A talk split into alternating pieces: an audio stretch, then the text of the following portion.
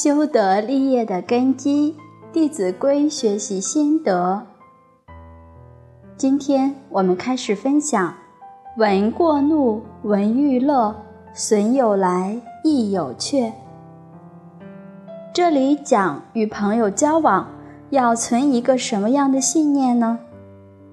我们都希望跟善友在一起，能够提升自己。可是，你要想有真正的善友，关键还是要靠自己。为什么呢？假如我们心里没有正确的态度，往往善友在面前当面错过。问题出在哪儿呢？闻过怒，闻欲乐。听到人家说我们的过失，就发怒了。有时候，可能你为了表现有修养，听到别人给你劝诫，表面上没有表现出生气的样子，但是内心里已经恼怒了。而当我们听到别人的赞誉，你修道很有功夫啊，念佛能够念上一天一夜不睡觉，你好厉害呀！你讲经说法讲得很好听啊。你做了这么多善事，功德很大呀。听到这些，你就会沾沾自喜。这样的话，谁会来靠近你呢？那些阿谀奉承你的、让你沾沾自喜的人，他们能跟你聚在一起。但是那些真正对你直言相劝的朋友，帮助你提升道德学问的益友，他们就退却了，不会跟你在一起了。为什么呢？因为他们的劝诫你不能接受，而他们也不会去奉承你，所以他们当然就离开你了。那谁最后受害了呢？还是自己受害了？古人讲“闻过则喜”，这非常重要。听到自己的过失，正是我应该改的时候。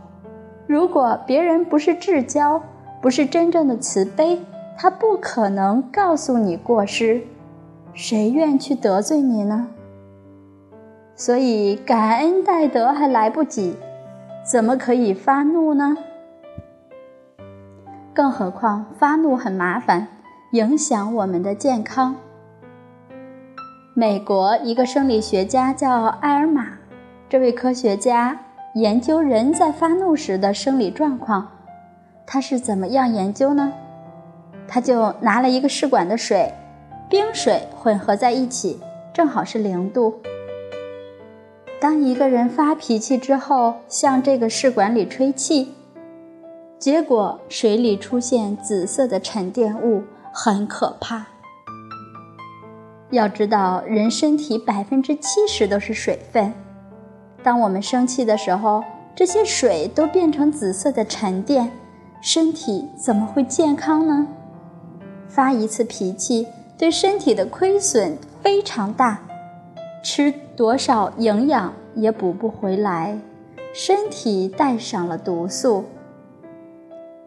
印光大师在他文钞里就讲，发了脾气的妇女。不可以给孩子喂奶，因为他发了脾气，身上的奶汁都带有毒素，小孩吃了以后严重的会死掉。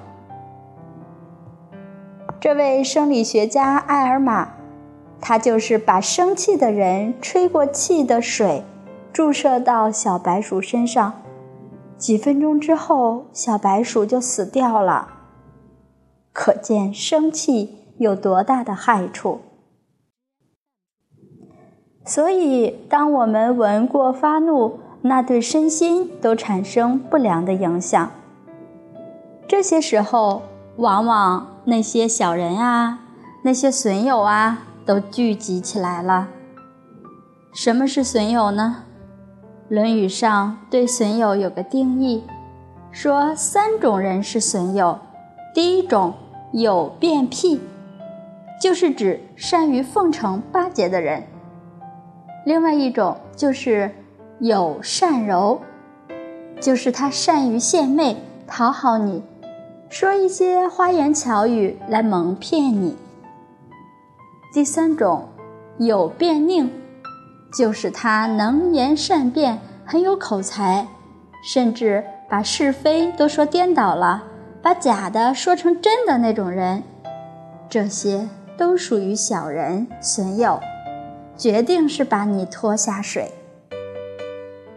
所以应该交益友。那益友是什么呢？也有三种，是有直、有量、有多闻。有直就是正直的人，为人正直是君子，他来做你的朋友，那你的道德学问就提升了。有量是他诚实、讲信用，还能够宽容。这就是下面讲的直量是这个量。有多闻，博学多闻，很有学问的朋友，这些。都属于益友。那我们在菩提道上能否一帆风顺？善友是一个决定性的因素。我们如何对待这些善友？